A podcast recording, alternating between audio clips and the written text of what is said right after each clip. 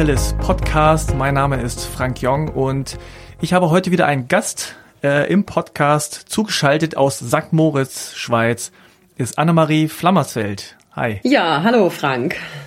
Grüß Wo sitzt du jetzt? Zu Hause bei dir oder sitzt du draußen äh, in den Bergen unter blauem Himmel oder wie ist das bei euch? Also ich, ich, sitze, ich sitze drin in der äh, gemütlichen warmen Stube und draußen äh, ist schon eine schöne Winterlandschaft. Ähm, wir haben noch äh, blauen Himmel und Sonnenschein, aber morgen kommt hier Frau Holle wieder vorbei und schüttelt ordentlich die Federn, so dass äh, die Powder-Ski auch schon äh, parat stehen, mit denen ich dann am Wochenende vielleicht noch mal rausgehen kann in die Höhe und in den Tiefschnee. Ah, wow. Also ihr habt ja gut, wenn du euch Schnee fällt, dann ist das ja immer ein äh, ja immer eine gute Nachricht. Bei uns hier in Berlin ist das dann immer ja. gleichzeitig auch eine schlechte Nachricht, weil man weiß, danach kommt wieder Matsch und äh, Quatsch und Schnee und ja.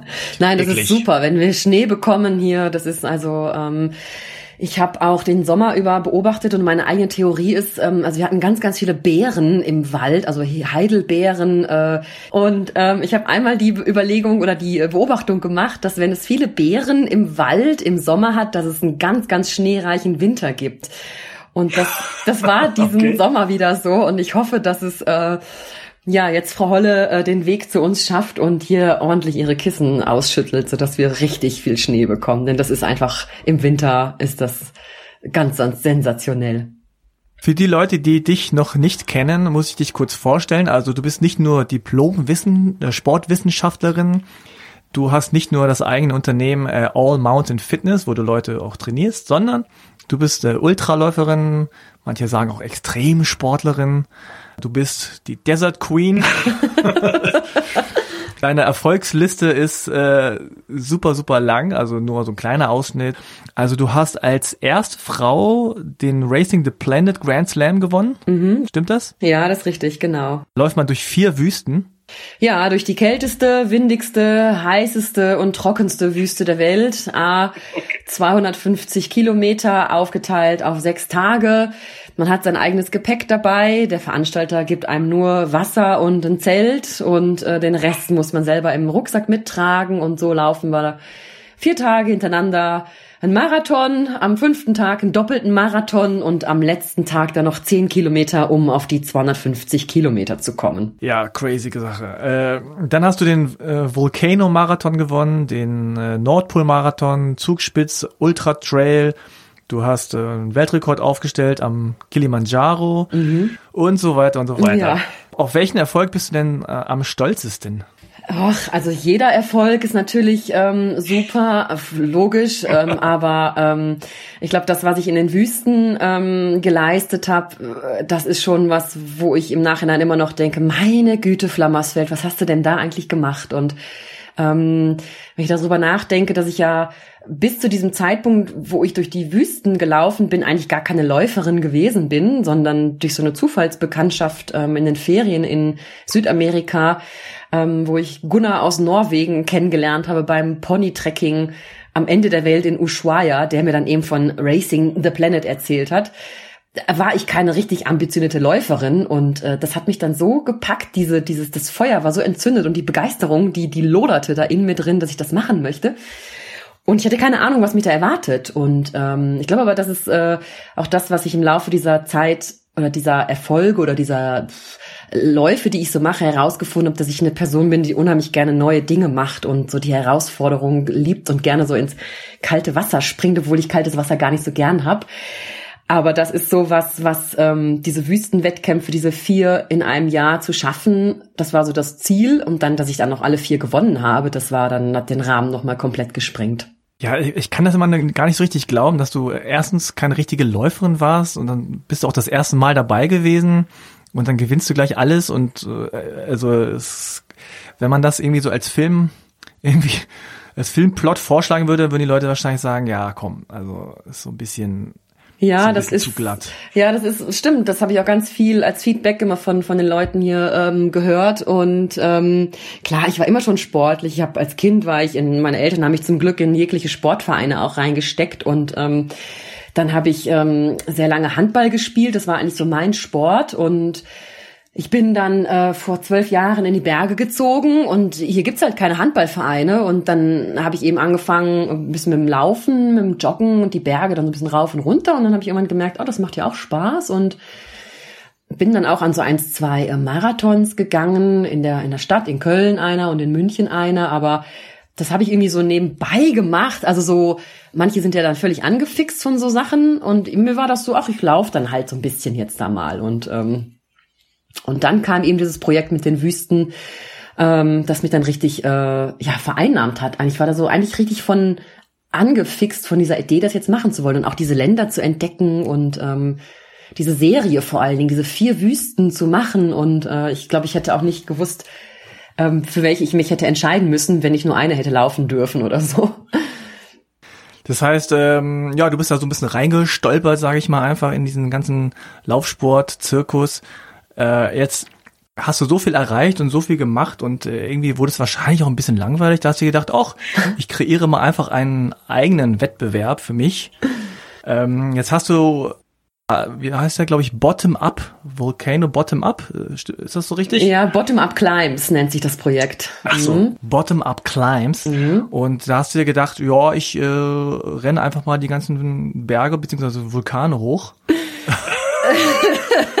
Ja. Erklär also, mal, was, was habt ihr da genau vor oder was habt ihr da gemacht? Also die Idee ist eigentlich entstanden mit zwei Freunden zusammen. Ähm, der Beppe, der hat mich mal irgendwann, als wir im Skilift zusammensaßen, gefragt, ähm, ob ich Lust hätte, mit ihm vom tiefsten auf den höchsten Punkt der Schweiz zu laufen oder mit dem Fahrrad zu fahren. Auf jeden Fall aus eigener Muskelkraft. Und da habe ich dann sofort gesagt, ja klar, mache ich. Ich hatte aber auch nicht wirklich die Idee oder die Ahnung, wo jetzt der tiefste Punkt ist und welches der höchste Punkt ist. Aber ähm, und dann haben wir das gemacht. Ähm, der Beppe ist dann mit dem Alessio zusammen mit dem Mountainbike gefahren und ich habe das Ganze läuferisch gemacht und von, von Ascona am Lago Maggiore ähm, dann bis nach Zermatt und dann auf die Dufourspitze innerhalb von fünf Tagen mit, ich glaube, das waren 220 Kilometer und ich glaube 9000 Höhenmeter. Und da war so diese Idee geboren, was ähm, ja, man geht vom tiefsten Punkt des Landes und erreicht dann den höchsten Punkt und alles aus eigener Muskelkraft. Das ist so die Idee dahinter. Die ist nicht neu unbedingt, das haben schon, glaube ich, ganz viele gemacht, aber ähm, es ist eine sehr schöne Idee, weil man ganz viel vom Land sieht, weil man sich halt ganz langsam bewegt, entweder mit dem Fahrrad oder zu Fuß. Ähm, und dann eben diese, diese Differenz, diesen Kontrast zwischen äh, tiefster Punkt, meistens irgendwo am Meer oder an einem See, und dann geht's ins Gelände, ins Gebirge rein und dann eben auf den wirklich höchsten Punkt, auf dem Gipfel oben zu stehen und dann runterzuschauen und zu wissen, was man da alles geschafft hat. Das ist schon unglaublich in dem Moment. Und welche, äh, welche Vulkane habt ihr jetzt schon gemacht? Genau, dann kam die Idee, auf alle Vulkane des jeweiligen Kontinents zu steigen. Also es gibt ja die Seven Summits, es gibt auch die Second Seven Summits und natürlich auch noch die Seven Volcanic Summits. Also jeweils der höchste Vulkan des jeweiligen Kontinents. Ja, es, es gibt heutzutage ja auch nichts mehr, was es nicht mehr gibt irgendwie. Und ähm, so sind wir 2014 dann auf den Mount Damavand im Iran gestiegen, also Asien, den Kontinent. Ähm, dann 2015 den Kontinent Afrika mit dem Kilimanjaro in Tansania. Und 2016 dann Nordamerika das ist in Mexiko der Pico de Orizaba, den wir dann bestiegen haben. Und alle waren ungefähr so 5600 bis 5900 Meter hoch. Und jetzt kommt halt der nächste äh, der Serie und da haben wir uns für Südamerika entschieden. In Chile der höchste Vulkan ähm, Südamerikas und auch noch der Welt. Das ist der Ojos del Salado mit 6893 Metern. Okay, für jemanden, der wie ich äh, aus Hannover kommt und von diesen ganzen Höhenmetern keine Ahnung hat, klingt das auf jeden Fall erstmal hoch. Ja. Klingt auch irgendwie anstrengend. Ja. Aber äh, ich habe gar nicht so eine richtige Vorstellung davon, was ihr da leistet. Mhm. Äh, was, was reizt sich denn daran überhaupt? Also wo, warum, warum? warum? warum ist die Banane krumm? Ähm, weil sie krumm gewachsen ist. Nein. Also erstmal an diesem ganzen Projekt, dass es mal äh, kein Wettkampf ist. Du hast ja eben da so einige Dinge aufgezählt, die ich da gemacht habe und gewonnen habe. Und das ist jetzt mal so der Kontrast dazu, auch eine sportliche Leistung und eine mentale Leistung vor allen Dingen auch zu bringen, aber ohne diesen Wettkampfgedanken dahinter und ohne dieses, ähm, dass ich gegen andere laufe. jetzt heißt es eigentlich nur noch du gegen dich selber, also dieses You versus You, wo ich mit mir selber eben dann äh, dieses Projekt ähm, ausführe, beziehungsweise mit meinen beiden Freunden noch zusammen und eben diesen Wettkampfgedanken mal ganz hinten anstehe, anstehen habe und ähm, ja, es geht auch darum, Neues zu entdecken, diese Herausforderung immer wieder zu äh, anzupacken, weil wir sitzen hier in unseren Stuben und ähm, haben Google geöffnet und schauen uns an, wo können wir denn da mit dem Fahrrad vom tiefsten Punkt auf den höchsten Punkt fahren? Wie sind denn da ungefähr die Straßen? Wie sieht es da aus? Wie ist der Verkehr? Und so planen wir das Ganze dann eben mehr oder weniger von zu Hause ähm, und hoffen, wenn wir dann in das Land reisen, dass es dann auch wirklich so ist. Oder meistens hoffen wir, dass es besser ist, als wir uns es vorgestellt haben, ähm, um dann jetzt an der Meeresküste zu starten, wirklich auf Meereshöhe Null. Und dann steigen wir auf die Fahrräder und fahren radeln durchs Land, erleben da auch ganz viele interessante, lustige, spektakuläre Dinge, weil wir halt so nah dran sind an den an den Leuten, an den Einheimischen, was man so mit dem Auto gar nicht sehen würde und gar nicht mitbekommen würde, wenn man da mit dem Auto, mit dem Bus durchrauschen würde. Und dann äh, sind wir da jetzt in, in Chile, ähm, in der völligen Wüstenlandschaft. Da ist dann noch die, die Stadt Copiapó, das ist die letzte Stadt, in der wir dann auch starten. Und dann ist 400 Kilometer nur noch Wüstenlandschaft. Und dann kommt irgendwann dieser Vulkan. Und Vulkane, die erheben sich ja so prominent nach oben. Da ist halt ringsherum nichts. Und dann kommt halt dieses wahnsinnige Bergmassiv oder Vulkanmassiv und da ja, wollen wir dann raufsteigen auf diese 6800 Meter. Zu Fuß dann weiter. Äh, mal so ganz blöd, aber gibt's denn da so Wege? Ja. Oder? Ja, ja, da ja, gibt okay. es äh, Fahrstraßen auch. Also es ist ein, auch ein recht beliebtes Ausflugsziel in Anführungsstrichen äh, bei Touristen. Also es sind ganz viele Agenturen, die den Vulkan äh, anbieten. Jetzt aber im normalen, ähm, ich sag mal, Bergsteigermodus, wo man mit dem Auto dann ein bisschen transportiert wird äh, zu den Camps und dann ähm, auf, auf diesen Fahrstraßen dann sich bewegt und nachher zum Gipfel ist dann auch ein kleiner Pfad, denke ich mal, der mit so Steinmännchen irgendwie markiert ist oder mit anderen Markierungen. Das, das werden wir dann vor Ort sehen, aber ja, so mal ungefähr die grobe Vorstellung. Hm. Das heißt, es ist eher so ein Naturerlebnis, äh, so eine Art ja, Reisen, mhm. äh, so, so ein bisschen das Gegenteil von All-Inclusive, würde ich mal sagen. Mhm. so, ja, absolut, ja. Äh, ähm, also steht nicht so der sportliche Wettkampf im Vordergrund und, und dieses so, ah, ich will das unbedingt schaffen, sondern es geht mehr so um dieses so, der Weg ist das Ziel. Ja, ja absolut, richtig? ja. Also mit mhm. sich selber zurechtkommen in dieser Einöde, sag ich mal, in dieser ähm, monotonen, mehr oder weniger Landschaft der Wüste jetzt, ähm, die wir dadurch radeln werden aber dann auch mit den anderen, also im Team, mit den beiden Freunden, ähm, weil wir alle drei ganz unterschiedlich sind vom Charakter her. Ähm, es ist aber immer wieder spannend, ähm, weil wir uns so auch wunderlich motivieren können und ähm, das ist eigentlich auch ganz gut, dass wir zu dritt sind, denn ähm, ja, einer hat immer eine Krise zwischendurch mal und dann sind da noch andere, die anderen beiden da, die einen da wieder rausholen können. Ja, und das Ganze eben aus eigener Kraft zu, zu schaffen, das ist dann so der Fokus, den wir da ähm, in den Vordergrund gestellt haben, wirklich mit dem Fahrrad zu fahren und ähm, jeden Tag so Strecken zwischen 60 und 90 Kilometer legen wir da zurück. Aber wir haben ja mehr oder weniger recht viel Zeit den ganzen Tag. Also wir können auch zwischendurch anhalten, wir können uns hinsetzen, Pause machen, was essen, die Landschaft anschauen.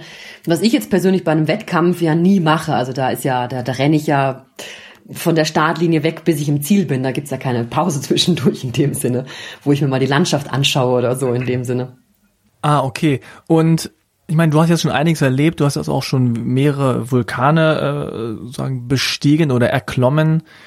Ist das nicht irgendwo auch immer dasselbe? Also einfach nur so quasi Natur und dann halt die beiden Jungs und dann ist man mal mit dem Fahrrad unterwegs, geht zu Fuß und setzt man sich hin und dann guckt sich die Landschaft an, ist die immer so komplett anders, wie man sich das so vorstellt und auch vielleicht ein bisschen romantisiert vorstellt, oder ist das einfach auch zwischendurch einfach nur boring?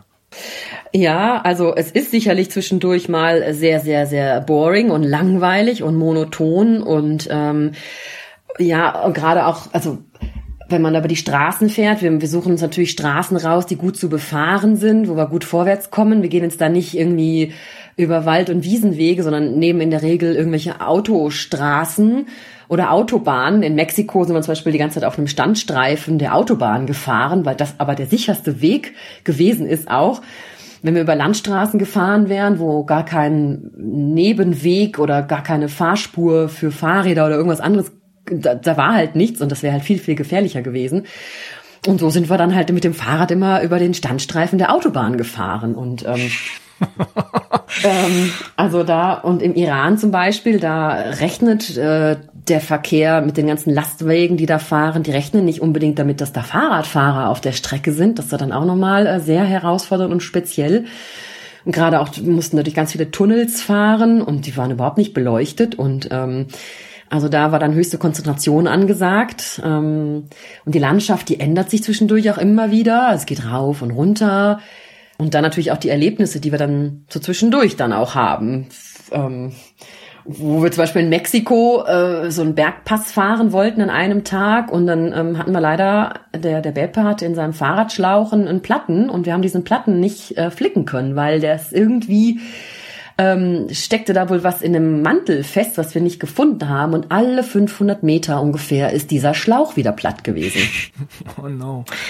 Und das hat uns so ungefähr vier oder fünf Stunden ähm, Zeit gekostet und bis wir dann in irgendeinem so kleinen, kleinen, winzigen Dorf angekommen sind und ich hatte dann so eine Vision, dass wir in diesem Dorf einen 1A Fahrradladen finden werden und da einen neuen Schlauch kaufen und wir dann da nachher weiterradeln können und die beiden Jungs haben einen Vogel gezeigt und dann habe ich gesagt, ja, aber frag doch mal hier jemanden, der hier uns über den Weg läuft. Frag doch den erstbesten mal, ob hier irgendwer uns helfen kann. Und der Beppe, der spricht auch fließend Spanisch und er hat den dann diesen Mann gefragt und dann meinte dieser Mann, ja, wir müssten da ein bisschen weiter nach oben fahren, zwei Straßen, dann links in so eine ganz winzige Straße und am Ende dieser Straße sei eine kleine Hütte und da sollten wir mal fragen. Ich habe gedacht, ja, alles klar. Und dann sind wir da angekommen an dieser Hütte und dann kamen da so zwei Kinder raus, so zwei Teenager und dann hat Beppe mit denen geredet und ich habe noch gedacht, was reden die denn die ganze, die ganze Zeit so lange? Wo ist jetzt hier der Experte und der Spezialist? Und dann wurde ich auch ein bisschen ungeduldig und dann meinte der Beppe irgendwann, Anne, relaxe, in seinem italienischen Akzent. Das sind ja beides Italiener, meine beiden Freunde. This is the specialist here, here in front of you. Und ich so, was, die Kinder? Und dann äh, waren das halt unsere Spezialisten und die sind mit dem Fahrradschlauch dann eine Stunde in ihrer Hütte verschwunden und haben diesen Schlauch 1A geflickt, so dass wir dann ähm, mit dem Schlauch um, mit fünf Stunden Verspätung äh, dann unseren Bergpass dann endlich befahren konnten und ähm, ja solche Highlights in Anführungsstrichen, die uns zwar ziemlich viele Nerven gekostet haben, aber ähm, das zeigt mir dann auch immer wieder, dass dass es immer wieder auch eine Lösung gibt und dass auch wenn die Situation noch so hoffnungslos ausschaut, äh, dass irgendwo sich eine Tür wieder auftut. Ähm, aber dazu muss man natürlich auch offen sein und einen offenen Blick haben und mit den Menschen auch oder auf die Menschen auch zugehen können, sage ich mal so. Und das, das lehrt einen dann ja. ein bisschen das dann auch. Das ist ja ganz interessant, was du äh, da erzählst, weil im Grunde ist es ja so, man entzieht sich so ein bisschen aktiv dem ganzen Komfort, den man so hat. Mhm. Ne? Mhm äh, und begibt sich damit äh, auch in so Situationen, wie sie ihr da erlebt habt. Also, dass man einfach dann nur so wegen so einem Schlauch irgendwie fünf Stunden seines Lebens in Anführungszeichen verliert. Ja. Aber diese Umwege sind es dann gerade, die dann vielleicht zu schönen Erlebnissen und Erfahrungen führen. Ja. Und, genau. Ähm, dann, dann ist man wahrscheinlich mega happy und sagt, wow, endlich, der Schlauch ist heile. Ja wohingegen man hier einfach zum Fahrradladen geht, irgendwie eine Stunde später oder einen Tag später da wieder hingeht, ist er geflickt, ja, das war's. Ja. Man hat überhaupt keine emotionale Bindung zu dem Schlauch aufgebaut. Genau, das ist es auch so. Ja, gut auf den, auf den Punkt gebracht, was wir so bei diesen äh, Projekten dann auch so erleben und was es dann auch so ausmacht letzten Endes, wenn wir wieder zu Hause sind. Das sind jetzt gar nicht so diese großen Dinge, immer schneller, höher, weiter und irgendwie immer neue Dinge machen, sondern ähm, dann diese Kleinigkeiten, die uns dann auf dem Weg passieren, weil wir halt mit dem Fahrrad oder zu Fuß unterwegs sind. Hm. Also jetzt dieses Pro Projekt, was ihr jetzt startet, äh, wann geht's, also wann geht's da los, beziehungsweise wie lange seid ihr da unterwegs? Ja, wir sind so gute äh, 14 Tage unterwegs in, in Chile. Es geht Ende Dezember los und ähm, und dann gehen wir mit dem Fahrrad eben von, von der Küste äh, in Bahia de Inglesia. Das ist oben da 800 Kilometer nördlich von Santiago de Chile. Ähm, und von da fahren wir dann mit dem Fahrrad eben eigentlich immer Richtung äh, Osten, wenn man das so schön sagen möchte, in Richtung äh, Vulkan und werden begleitet noch von einem ähm, Fahrer mit dem Auto, der eben alles mitnimmt für uns, was wir unterwegs brauchen an Lebensmitteln, Wasser, Equipment weil nach dieser Stadt Copiapo kommt 400 Kilometer gar nichts mehr. Also reine Wüstenlandschaft, kein Kiosk, kein Hotel, nichts an Komfort, was man sich irgendwie wünschen würde. Ähm, das heißt, wir sind da völlig auf uns alleine gestellt dann. Und wie sieht die Vorbereitung aus? Also wie lange braucht ihr, um diese Reise zu planen? Ist das äh, schwierig? Äh, Gibt es irgendwelche besonderen Trainingsvorbereitungen, äh, die ihr da eingeht? Ähm, ja, also wir sind jetzt bestimmt schon so seit einem Jahr dran. Ähm, erstmal natürlich auch uns zu überlegen, welchen Vulkan wollen wir als nächstes machen und wie viel Zeit haben wir, weil zum Beispiel der, der Beppe, der ist Lehrer und wir müssen uns an die Schulferienzeiten halten. Dann müssen wir uns, dann müssen wir schauen, wann kann man diese Vulkane am besten besteigen. Dann gibt's ja auch immer ähm, Zeiten. Jetzt in, in Chile ist die Zeit jetzt zum Beispiel zwischen Dezember und März am besten. Und jetzt nehmen wir halt die Weihnachtsferien und deswegen halt auch nur so eine kurze und begrenzte Zeit, die wir da zur Verfügung haben. Ähm, und das Training, das ist diesmal auch ganz speziell, ähm, weil wir alle drei noch nie in so einer großen Höhe gewesen sind, auf diesen so 6800 Metern. Und da haben wir alle ziemlich Respekt vor und bereiten uns dabei jetzt speziell darauf vor, indem, also der Beppe und der Alessio, die machen so mehrere Bergtouren jetzt und gehen auf 3000, 3500 hoch ähm, und übernachten dort vor Ort auf so einer Hütte irgendwo hier in, in Italien und dann, äh, ich habe mir so ein Höhentrainingszelt organisiert und, und schlaf da quasi in meinem Bett in, auf der Höhe. Also so ein ja, das mhm. ist so das, ist das Neueste, was man macht. Das ist ähm, auch beim, beim Höhenbergsteigen mittlerweile recht beliebt, so für diese Mount Everest-Expedition, ähm, dass die Leute sich halt schon im Vorfeld zu Hause akklimatisieren können. Warte mal, das musst du mal kurz äh, näher erläutern. Also du hast ein Zelt über deinem Bett aufgestellt quasi? Ja, genau. Das ist ein, äh, es ist quasi wie so ein, ich sag da immer eine Hundehütte zu. Das ist so ein Zelt, wo so äh, drei Vorhänge oder vier Vorhänge runtergehen und äh, unten sind die halt beschwert mit so einer leichten Kette, damit die auf aufliegen. Also es ist jetzt nicht hermetisch abgeschlossen. Und dieses Zelt, äh, da krieche ich rein und mein Oberkörper ist da drin und die Beine schauen halt raus. Also ich lieg ganz normal in meinem Bett und dieses Zelt ist halt über mich gestülpt. Mhm. Und dann ist da hängt da ein Schlauch drin und dieser Schlauch hängt an einem Generator und diesen Generator kann ich eben auf die Höhe einstellen, auf der ich mich gerade befinden möchte und ähm, dieser, dieses, dieser Generator, der reduziert den Sauerstoffgehalt der Luft und momentan, die letzte Nacht habe ich auf 3800 Metern verbracht. Und während ich äh, okay. kuschelig in meinem Bett gelegen habe unter der Down-Bettdecke und ähm, ja, es ist schon sehr speziell. Also ich muss mich da auch also richtig zu motivieren, das zu machen, weil ähm, ja erstens natürlich die Höhe merke ich schon ein bisschen, dass so dass der Herzschlag ein bisschen schneller wird, dass die die Schleimhäute ein bisschen trockener sind. Ähm, und dann dieses Gebläse, was im Hintergrund dann von diesem Schlauch dann ist, es ist wie, als wenn jemand neben dir liegt und elendig laut schnarchen würde. Oh, schön. Ja, und ich bin so ein bisschen auch eine sensible Schläferin und ja, ich muss mich wirklich dazu durchringen, das zu machen, aber ähm, ich denke mir einfach, das ist das Beste, was ich machen kann jetzt im Vorfeld und, und wenn es mir da, wenn ich mich dadurch gut vorakklimatisieren kann, dann bringt mir das unglaublich viel, wenn ich dann vor Ort bin. Also du merkst auch tatsächlich, dass da irgendwie die Luft dünner wird und dass du irgendwie so ein bisschen nach Luft ringen musst oder oder äh, wird dir da auch kriegt man da Kopfschmerzen? Ist das gefährlich? wenn man zu hoch die Höhe einstellt oder so? Ja, das kann durchaus. Also ich habe einen Plan bekommen auch von dem, äh, das ist der Markus Göbel, das ist auch ein Sportwissenschaftler, der, der hat sich darauf spezialisiert und der hat mir einen Trainingsplan geschrieben, also einen Höhen, Schlaftrainingsplan quasi. Mhm. Und ähm, da fängt man halt auch langsam mit an und steigert dann die Höhe, die Schlafhöhe pro Nacht so, so ungefähr um die 300 Höhenmeter. Also jetzt habe ich so drei Nächte auf 3000 verbracht, dann habe ich mal gesteigert auf 3300. Dann gibt's wieder Nächte dazwischen, wo ich ganz normal ohne Zelt schlafe. Und dann jetzt die nächsten kommenden Nächte werde ich mich so auf ähm, 4000 Mal wagen und, und schau mal, wie es so funktioniert. Wenn ich merke, das ist, das ist noch zu viel, dann, dann schalte ich halt wieder ein bisschen runter.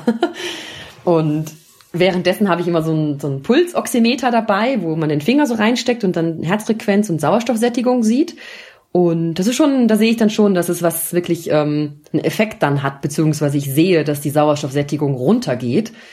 Und wenn ich aus dem Zelt raus bin, und wieder in meiner normalen Höhe bin, dann geht die Sauerstoffsättigung enorm schnell wieder rauf auf ungefähr 95 Prozent. Und wenn ich in dieses Zelt, heute Nacht war ich da zum Beispiel bei 85 Prozent Sauerstoffsättigung nur noch unterwegs. Merkst du das auch beim Training, also beim Laufen oder so? Ja, also ich merke, dass ich ähm, irgendwie jetzt, ich habe, äh, ich trainiere momentan nicht ganz so viel aus dem Grund, weil ich ein bisschen mich über die Höhe mal informiert habe und man sagt, dass ähm, untrainierte Männer und Raucher wohl am besten mit äh, der Höhe zurechtkommen. Da ich mich Ha? jetzt schlecht als Okay. Mann äh, verwandeln kann und auch nicht unbedingt mit dem Rauchen anfangen möchte, habe ich gedacht, ja, dann trainiere ich halt nicht ganz so viel. Vielleicht bringt es ja diesmal was. Hä, also, also mhm. wahrscheinlich war der Wissenschaftler ein untrainierter äh, männlicher Raucher, der gesagt hat, Ja, genau. ich muss, ich muss auch mal irgendwo Erster sein. Ja, Aber genau. das, das erschließt sich mir gar nicht. Also Stand da irgendwo in Kürze vielleicht, äh, warum das so ist? Untrainierte Männer und Raucher?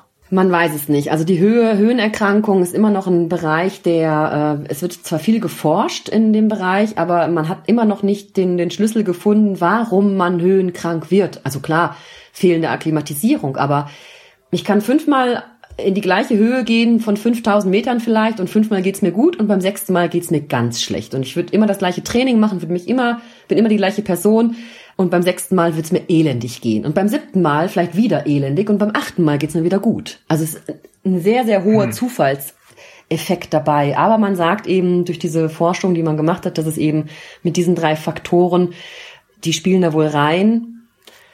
Also ich habe es erlebt, dass als wir auf dem Kilimanjaro gewesen sind, der ist ja auf 5890 hoch ungefähr, und unsere Kamerafrau, die Francesca, total unsportlich, Raucherin, gut, jetzt ist sie noch eine Frau gewesen, die ist da hochmarschiert und die hatte keinerlei Probleme, währenddessen ich mit allen Symptomen zu kämpfen hatte, auf leichter Basis, mit Übelkeit, mit leichten Kopfschmerzen, mit so einer Lethargie, mit so einem, mit Atemnot. Ähm, und die Francesca, die ist da hochgestiegen, als wenn sie die super Oberbergsteigerin wäre. Das hat mich dann schon auch erstaunt. Hm, ist interessant. Äh, wie ist denn das eigentlich mit, äh, mit Ausrüstung? Also da wird's ja dann auch wahrscheinlich große Temperaturschwankungen geben oder wird's da auch besonders kalt in der Höhe? Äh, wie, wie, wie habt ihr euch darauf vorbereitet? Ja, also wir starten äh, ungefähr bei so 22, 23 Grad an der Küste, wahrscheinlich in kurzen Hosen und dann ähm, kann es so ab 5000 oder ab 4500 kann es dann auch schon so minus 20 dann werden.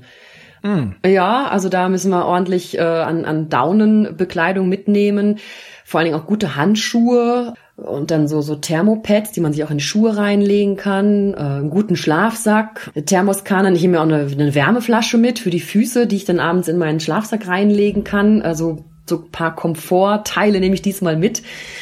Also ich denke mal, die Kälte, die, die zerrt natürlich dann schon auch ziemlich an der Kraft. Das ist, ähm, das ist schon ganz klar. Aber ich denke, Kälte ist für mich nicht persönlich nicht so das Problem, weil ich Kälte ja auch hier in St. Moritz im Winter sechs Monate lang immer gewohnt bin. Und das Problem bei mir ist nur, dass wenn ich langsam laufe, was ich ja da auf diesem Berg jetzt dann auch machen muss, dann kann es sein, dass ich natürlich auch auskühle, weil ich sonst so gewohnt bin, ja ein relativ schnelles Tempo bei meinen Läufen auch zu machen oder bei meinen Trainings. Und das könnte bei mir so ein bisschen der, der Knackpunkt dann auch werden. Wie groß ist so der Medikamentenkoffer? Ja, der Medikamentenkoffer hat einiges zu bieten, äh, von ähm, Cortison über Ibuprofen bis hin zu Viagra. Ähm, nicht lachen, das ist ähm, in der Höhenmedizin ist das äh, ein Mittel der Wahl äh, bei Lungenödemen, weil damals die Forschung ähm, um ein neues Herz-Kreislauf-Medikament, äh, da wurde Viagra eben ähm, getestet und äh, eine Sekundärfunktion ist dann eben auch noch diese, warum Viagra jetzt eigentlich verkauft wird. Äh, die, ähm, die Verbesserung der Erektion war da ein Nebeneffekt quasi mit. Aber eigentlich die ursprüngliche Forschung war, äh, neues Medikament für Herz-Kreislauf-Erkrankungen zu finden. Und das nimmt man ein, wenn es zum Beispiel in Richtung Lungenödem geht. Und Lungenödem ist eins der, der, der, ja, Symptome bzw. Erkrankungen, die auftreten können. Und dann noch das Hirnödem, was natürlich noch schlimmer ähm, ist. Aber ich sage immer so, wenn, wenn es dazu kommt, dass wir diese Medikamente nehmen müssen oder uns spritzen müssen, dann haben wir grundlegend was falsch gemacht. Dann haben wir grundlegend Symptome überhört. Dann ist der Ego, das Ego mit uns durchgegangen, dass wir das jetzt unbedingt durchziehen wollen. Auf Teufel komm raus. Und das haben wir alle drei eigentlich nicht vor. Und so hoffe ich mal, dass diese Apotheke ungebraucht wieder mit nach Hause genommen werden kann. Ah, okay. Verletzungen, Krankheiten, aber auch so Wehwehchen äh, sind ja wahrscheinlich erstmal vorher ein Thema, einfach mal um das durchzuspielen, was alles passieren könnte. Dann dich darauf vorzubereiten mit bestimmten Medikamenten oder bestimmten Utensilien. Gibt es denn irgendwie eine spezielle Sache, vor der du besonderen Respekt hast, was das angeht? Ja, das ist also ganz klar diese Symptome, die, die ich in der Höhe spüren kann oder wahrscheinlich auch spüren werde, die bei den letzten Vulkanen respektive beim ganz besonders beim Kilimanjaro extrem gewesen sind, aber da haben wir auch ja die Schlafhöhe eigentlich ziemlich äh, unachtsam um 1000 Höhenmeter pro Nacht erhöht, was eigentlich total bescheuert ist, aber normalerweise erhöht man die Schlafhöhe ab 3000 Meter um ungefähr 300 bis 500 Meter und geht nicht höher zum Schlafen. Und mhm. wir haben mhm. das einfach mal äh, außer Kraft gesetzt, dieses Prinzip, und sind immer 1000 Höhenmeter hochgegangen und haben, also ich habe elendig gelitten. Nicht so, dass ich hätte sagen müssen, ich schaffe es nicht. Es wurde dann besser nach 24 Stunden, sonst hätte ich das auch abgebrochen. Aber es sind halt so, so Kopfschmerzen, so als wenn man so den, den Pferdeschwanz hinten zu fest gebunden hätte oder wenn einer so an der Kopfhaut ziehen würde. Es ist so das erste Symptom. Ja. Äh, dann meistens so eine Appetitlosigkeit, ein bisschen so eine Lethargie also es ist echt nicht schön. Aber ich hoffe, dass, ähm, weil wir jetzt ein bisschen mehr Zeit haben zur Akklimatisierung, dass ich ähm, und auch mit diesem Höhenzelt, dass ich dadurch diesmal wesentlich besser unterwegs bin. Und eigentlich komme ich diesmal auch ausgeruhter an dieses Projekt dran. Beim letzten Vulkan in äh, Mexiko, da hatte ich vier Wochen vorher noch die Ultra Trail Weltmeisterschaft in Portugal und da es war auch ein ganz schlechter Wettkampf für mich, weil es mir da überhaupt nicht gut ging und dann vier Wochen später war eben der nächste Vulkan dran und da habe ich eben in Mexiko auch sehr, sehr gelitten. Und ich hoffe, dass ich jetzt einfach ein bisschen entspannter ähm, an diese Reise herangehen kann. Wie ist denn das? Äh, ihr habt ja jetzt auch ähm, quasi so eine Art Gruppendynamik damit, zu, also zu dritt auf engem, Ra also engem Raum im Sinne von, dass ihr sehr eng zusammenarbeiten müsst. Gibt es denn da jetzt aus Erfahrung schon so gewisse äh, Rollen? Ja, dass der eine ist so der keine Ahnung, der Anpeitscher, der andere ist so ein bisschen der Bedenkenträger oder wie ist das bei euch verteilt? Ja, es ist ganz, ganz gut auch schon beschrieben. Also, ähm, wenn ich mit mir anfange, ich bin so die Motivatorin irgendwie, die immer sagt, ach komm, das wird schon irgendwie, das kriegen wir schon hin und jetzt lass uns das doch mal machen und versuchen und es wird schon irgendwo sich eine Lösung auftun. Ähm, der Beppe ist eher so, der alles, alles, alles durchkalkuliert und durchrechnet und ähm, unser Nerd, unser kleiner Professor. Und ähm, der Alessio, der ist dann meistens so der Vermittler zwischen Beppe und mir, wenn wir uns dann so in die Haare kriegen und ich mit meinem grundlegenden Optimismus ihn versuche zu überzeugen und äh, jegliche Argumente an, anbringe, das aber zu nichts führt, dann ist oftmals der Alessio, der dann eine dritte Entscheidung trifft, auf die wir beide dann hören, irgendwie so. Also der Beppe und Alessio, das sind beides Physiker, äh, Italiener, die sich beim Studium damals kennengelernt haben. Ähm, beides aber auch sehr, sehr gute Bergsteiger ähm, aus Italien und ja, und ich dann eben als die, die Ultra-Trail-Läuferin. Ähm, also es ist schon ein sehr, sehr lustiges Grüppchen, wir drei zusammen. Und aber ich glaube, das macht es auch dann auch aus. Und seid ihr so ein, seid ihr so ein Harmonie-Paket, äh, äh, wo es mal so, ja, wir diskutieren äh, so respektvoll miteinander oder wird dann schon mal laut und das heißt, ey, du immer mit deinem äh, und hör du doch auf, nein, ich will aber. Äh, so. Ja, wie, wie letzteres eher. Also das italienische Temperament, das kommt dann auch ganz gerne mal raus und dann äh, dann kommen, fliegen auch ordentliche italienische Schimpfwörter, die ich zum Glück nicht alle verstehe. Und auch ich habe zwischendurch auch meine Krisen, wo ich auch anfange zu fluchen. Aber dann, dann fangen wir uns eigentlich immer gegenseitig auf und, und wissen ja letzten Endes, dass wir das ja alles freiwillig machen und, und das eigentlich ja dieses Abenteuer auch gerne so lieben und ja, und das macht es ja letzten Endes dann auch aus, dass man sich so ein bisschen dann auch äh, mal ärgert und äh, so ein bisschen diese Ironie mit reinbringt und den anderen vielleicht ein bisschen hochnimmt und so und ähm, ja. Ja, wie ist denn das? Äh, das ist ja eine vor allem eine Kopfsache auch. Also, na klar, Vorbereitung gehört dazu, Fitness gehört dazu. Aber äh, es ist ja auch irgendwie eine motivationale Sache, das muss man wollen. Und äh, man äh, muss auch irgendwie einschätzen können, selber, ist das jetzt okay, wie wir das regeln? Ist das jetzt zu viel verlangt? Ist das jetzt, bin ich jetzt irgendwie Weichei, wenn ich es nicht mache? Also immer so ein schmaler Grad zwischen sich selber zu motivieren und aber auch vorsichtig zu sein, nicht zu viel zu wollen, zu schnell Hast du das irgendwie trainiert? Also gibt es da irgendwie so ein mentales äh, Training, was du machst, oder ist das durch die Erfahrung, die du in den ganzen Jahren durch die Wettkämpfe gemacht hast, schon irgendwie mit drin? Ja, es ist nicht ganz leicht zu beantworten, die Frage, weil, ähm, also sicherlich mache ich ähm, sehr viel mental und auch dieses Projekt jetzt, das wird auch sehr, sehr ähm, mental herausfordernd sein, weil wir da eben in dieser Wüstenlandschaft sind, weil die Höhe mit reinspielt, dieser 6800 Meter hohe äh, Vulkan mit der Höhe an sich schon sehr, sehr herausfordernd ist.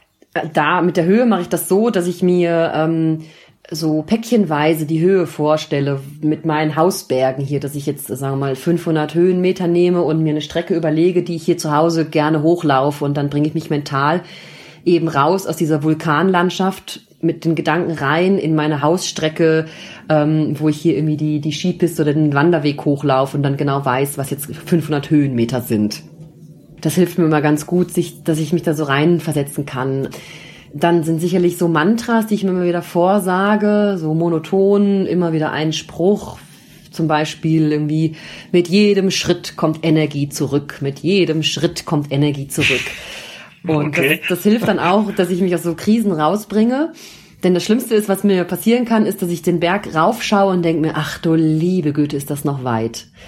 Also, dass meine Gedanken vorauseilen und nicht mehr im Hier und Jetzt sind. Das ist das, ähm, das passiert mir immer wieder und ich versuche mich da eben mit diesen mentalen Tricks ähm, dann wirklich ins Hier und Jetzt immer wieder zu ziehen und äh, wirklich den Moment zu genießen und zu sagen, jetzt bin ich erst hier. Ich kann ja noch gar nicht da hinten sein. Das ist ja rein physikalisch gar nicht möglich.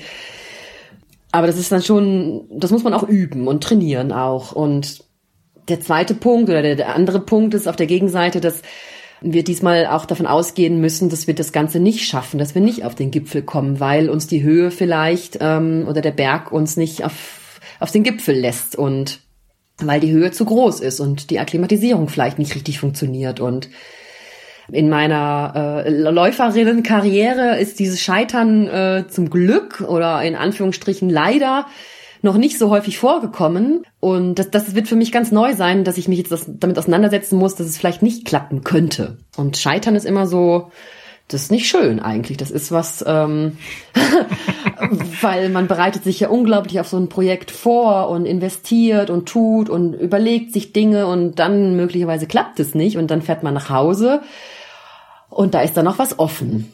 Ich habe das einmal in Hongkong erlebt, bei dem beim Hongkong Ultra Trail, wo ich mir auf der Reise dahin im Flugzeug äh, von irgendeinem vom Sitznachbarn eine wahnsinnige Bronchitis eingefangen habe und ich wusste schon, dass das eigentlich totaler Schwachsinn ist, da an den Start zu gehen von diesem 100 Kilometer Lauf. Habe es aber trotzdem versucht, musste nach 20 Kilometern abbrechen, weil es gar nicht mehr ging und bin nach Hause geflogen, diese wahnsinnig lange Reise und habe gedacht, ja, was war das denn jetzt für ein, für ein Akt? Und da habe ich lange drüber nachgedacht.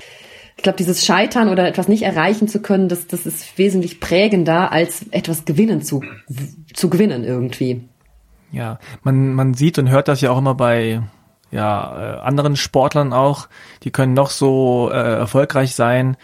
Sie erinnern sich vor allem an die, an die Momente, an denen sie gescheitert sind. Ja, die haben dann meinetwegen zehnmal irgendwas gewonnen und einmal nicht. Und das eine Mal, das ist immer noch so dieser kleine, ah, dieser Makel irgendwie, ach, hätte und if, was ist da passiert und hm, warum nicht und ja, so. Ja, aber es ist ja auch unsere Gesellschaft, die einen dazu so treibt, dass man immer Erfolg bringen muss, immer Leistung bringen und immer weiter, höher und man darf ja keinen Stillstand haben und sich mal ausruhen oder ähm, diesen Raum des Scheiterns, wenn es denen viel, viel mehr geben würde oder wenn der akzeptierter wäre in der Gesellschaft, dass man auch mal Misserfolge haben kann und dass da nicht die Welt untergeht.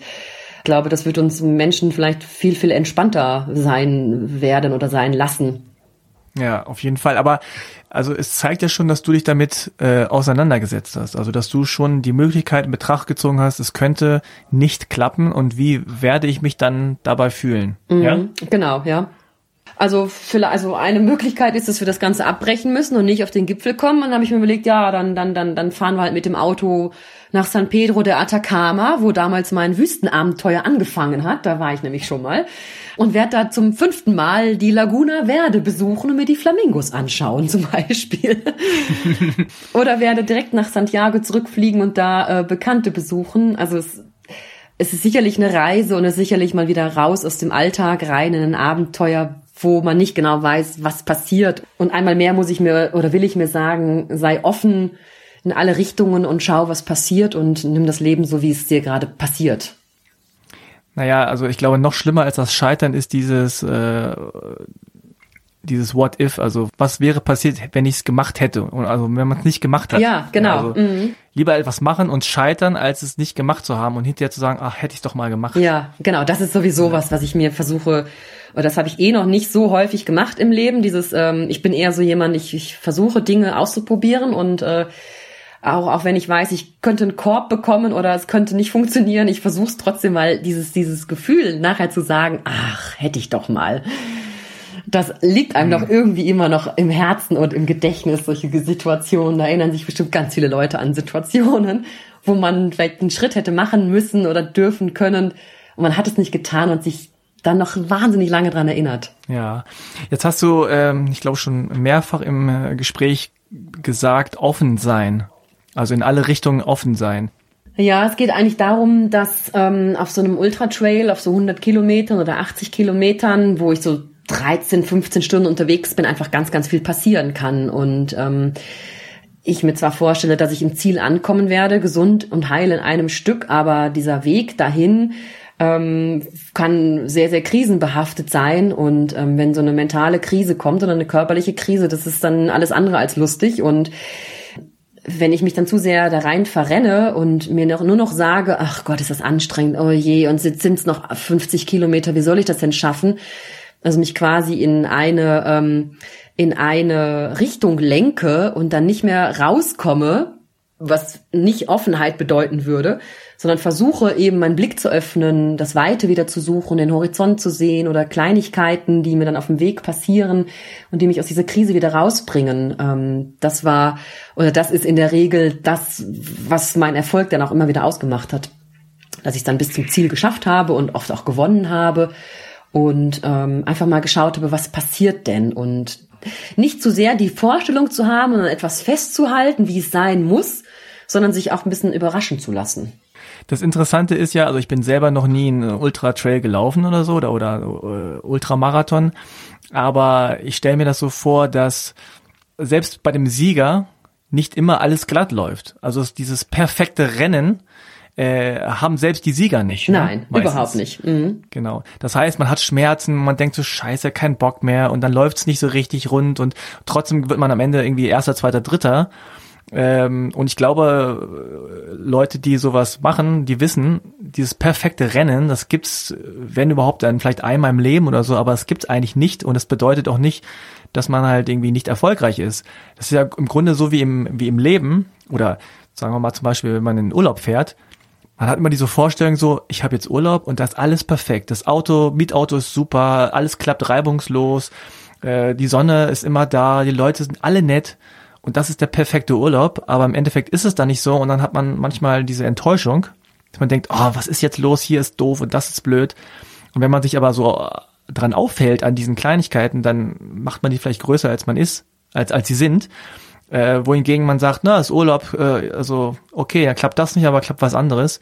Also ich, ich habe da das Gefühl, das ist so ein bisschen so, so ein Mindset, den halt Leute, die Marathon laufen, auch schon haben müssen, die Ultramarathon und Trail und sowas sowieso, dass man halt einfach sagt, okay, hier ist ein Problem, das muss ich irgendwie versuchen zu lösen. Und dann kommt das nächste Problem und so weiter. Ja, genau, ja. Ja, ich denke, das hat auch viel mit Erwartungen äh, zu tun, ähm, dass man äh, sich vielleicht auch heutzutage immer mehr und größere Erwartungen äh, macht, weil man auch so übers Internet sich so alles anlesen kann und Bilder anschauen kann, Videos von allen möglichen Dingen sich anschauen kann. Und dann kommt man wirklich in die in, in das Land rein oder äh, macht diesen Urlaub und dann ist alles irgendwie dann doch anders, weil man man hatte so eine subjektive Sichtweise und man erlebt ja Dinge anders als jetzt das, was man jetzt, wie das derjenige gesehen hat, der das Video gemacht hat zum Beispiel oder der diesen Erlebnisbericht geschrieben hat. Und deswegen lese ich eigentlich auch relativ wenig Erlebnisberichte oder ähm, informiere mich ähm, über Dinge, die ich machen möchte, weil ich selber meinen Blickwinkel ähm, erleben möchte, wenn ich solche Abenteuer oder solche Wettkämpfe mache. Und lass mich dann gerne überraschen auch und ja, das, ähm, ich glaube, das hilft dann auch, weil ich halt wenig Erwartungen habe, ähm, wie es werden wird und deswegen ähm, kann ich dann auch nicht enttäuscht werden in dem Sinne. Mhm. Hast du denn auch schon äh, über das danach nachgedacht? Über also, das danach? Was ist denn das danach? Ja. Naja, also du, du kennst das ja auch mittlerweile, diesen, diesen Zyklus, dass man sich äh, was vornimmt, ein, ein großes Ziel, dann macht man das. Äh, und dann sagt man ja selbst beim Marathon, was ja vergleichsweise eine kleine Nummer ist, dass man auch in so ein Marathonloch verfällt. Ja, also so ein, danach irgendwie so ein, so, oh, es ist alles vorbei, jetzt fällt alles ab, aber man ist auch irgendwie so, keine Ahnung, manche sind traurig, manche sind sogar so ein bisschen depressiv, äh, manche haben, fehlt den, das Training, die Struktur, keine Ahnung, aber ist das bei dir auch so, dass du nach so großen Expeditionen, Aktionen irgendwie ja, in ein Loch verfällst? Und, und wenn ja, wie gehst du damit um? Auf jeden Fall, aber ähm, ich möchte auch nochmal festhalten, dass auch ein Marathon äh, ein wahnsinnig großes Projekt ist. Und äh, nur weil ich jetzt irgendwie jenseits dieses Marathons unterwegs bin, ist auch jeder, der Marathon rennt, finde ich, man hat meinen größten Respekt. Und ich glaube schon jemand, der zehn Kilometer auch nur rennt, in Anführungsstrichen, kann auch nachher, wenn er dann nicht mehr wirklich trainiert, in so ein Loch reinfallen bei mir ist das jedes Mal nach solchen Expeditionen oder nach Wettkämpfen, nach allen die Dinge, die ich so tue, ähm, dass dann so eine Woche danach erstmal so ein, eine Lehre stattfindet und wo ich mich gar nicht so genau weiß, wie fühle ich mich jetzt, wo will ich denn hin, was war denn jetzt eigentlich und auch so eine leichte Melancholie. Ich nenne das immer so Post-Race Blues und das, das wissen mittlerweile auch schon alle hier in meinem Umfeld, dass es dann eine Woche danach oder vielleicht auch zwei Wochen mit mir nicht so ganz lustig ist. Die hat gerade Wettkampf gemacht, mit der ist nichts mehr anzufangen. Ja, genau, ja, lass die mal lieber in Ruhe. die ist wieder Erster geworden. Ja, genau, ja.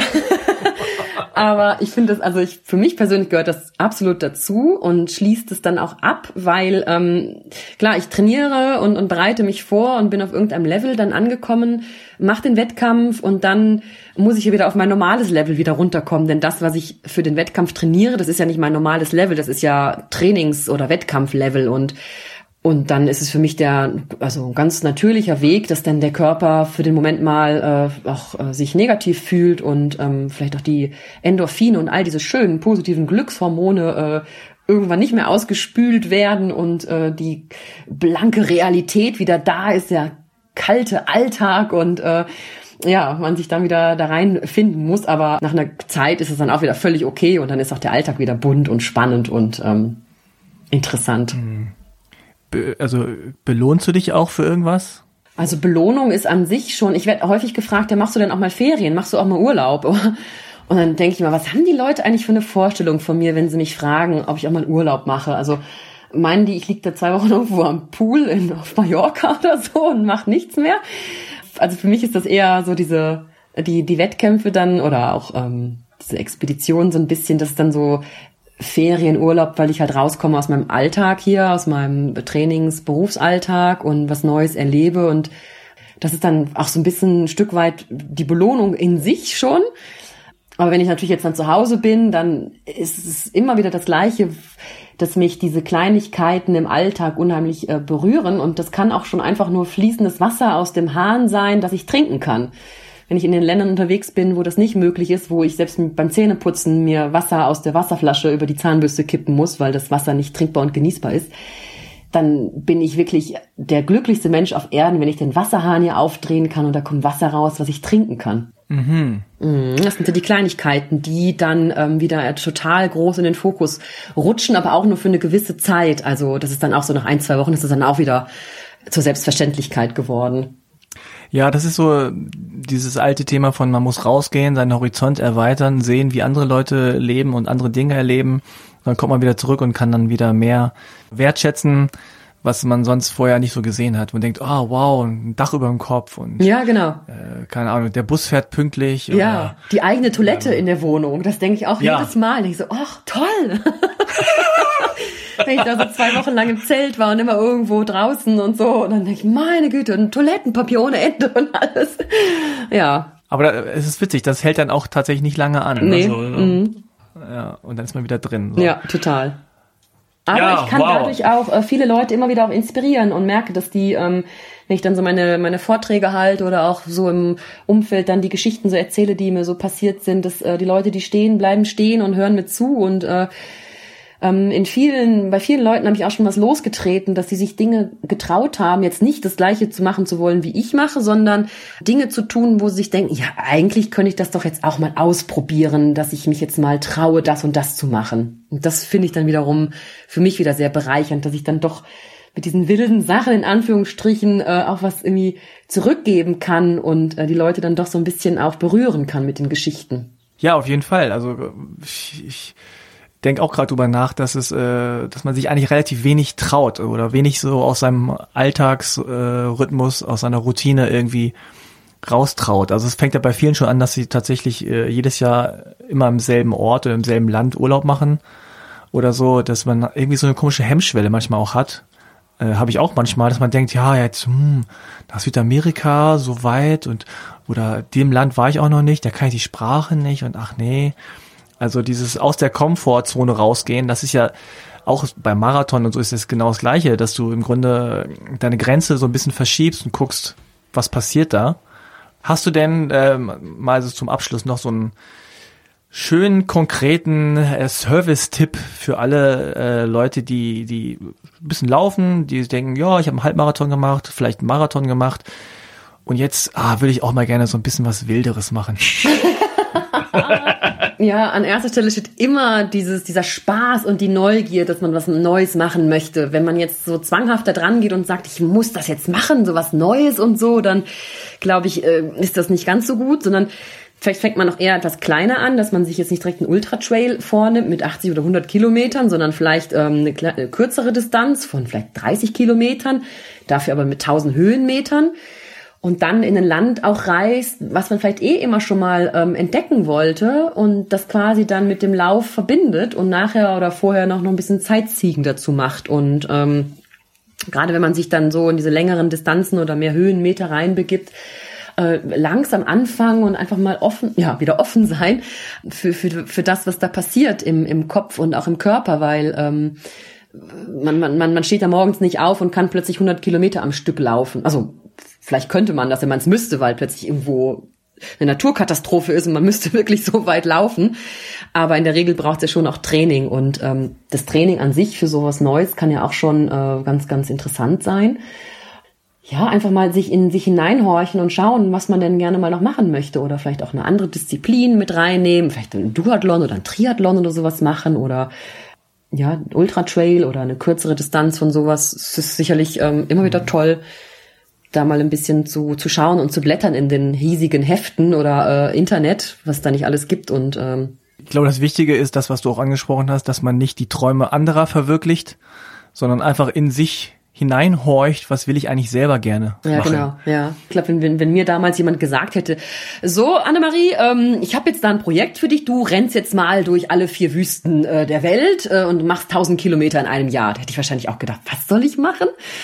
Also da geht's ja wieder um diese, diese intrinsische Motivation, dass man was für sich selber eben äh, spürt und fühlt und wenn man das dann ja, diese Begeisterung, dieser, der, der Gerald Hüther, der, der, der Neurowissenschaftler, der bringt das immer sehr gut auf den Punkt, dass Begeisterung wirkt wie Dünger fürs Gehirn. Also wenn ich diese Flamme der Begeisterung in mir hab, die dann durch mich selber angezündet ist, dann, dann kann ich Dinge tun, egal wie lange die dauern, man vergisst Raum und Zeit und wird von seinem Hobby gar nicht irgendwie, merkt gar nicht, dass das jetzt Zeit kostet oder Intensität kostet, sondern macht es einfach, weil es einem Spaß macht.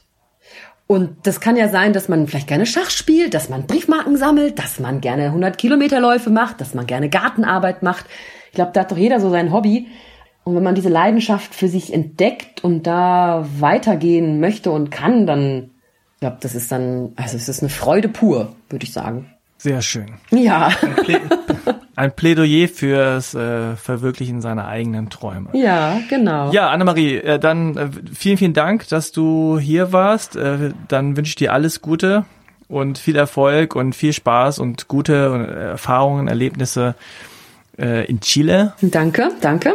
Und ja, hast du noch irgendwie was, äh, Website, äh, Social Media Kanal oder irgendwas zum Promoten? Ah ja, wir haben ja unsere Webseite, wo wir auch einen Live-Tracker draufsetzen. Also man kann uns folgen, hm. wo wir uns gerade aufhalten. Und das ist die www.bottomupclimbs.org Seite. mhm. oder sonst über meine Blogseite annemarieflammersfeld.blogspot.com. Genau, das ist noch die Seite. Oder Facebook auch, da werden wir auch sicherlich auch jede Menge posten und Videos draufstellen und so, dass man weiß, was wir da gerade so erleben. Ja, wow, das wird äh, eine coole Sache. Und ich bin gespannt, was du dann äh, erzählst. Mhm. Ja, kommt Heiden nach Hause, bleibt gesund. Ja, das ist die Hauptsache. Genau. An euch noch äh, den Wunsch und die Bitte, äh, gebt uns fünf Sterne bei iTunes. Äh, checkt die ganze Website aus, achim-achilles.de. Facebook, Instagram haben wir auch alles. Ja, äh, Rezension schreibt gerne eine positive, wenn ihr mögt. Dann, ja, hören wir uns beim nächsten Mal. Vielen Dank, Annemarie, und grüß die Italiener. Mach ich. Arrivederci. Die soll nicht so fluchen. Ja, Jungs. genau. Mensch. Also, bye bye. mach's gut, danke. Tschüss, ciao, ciao. Ciao.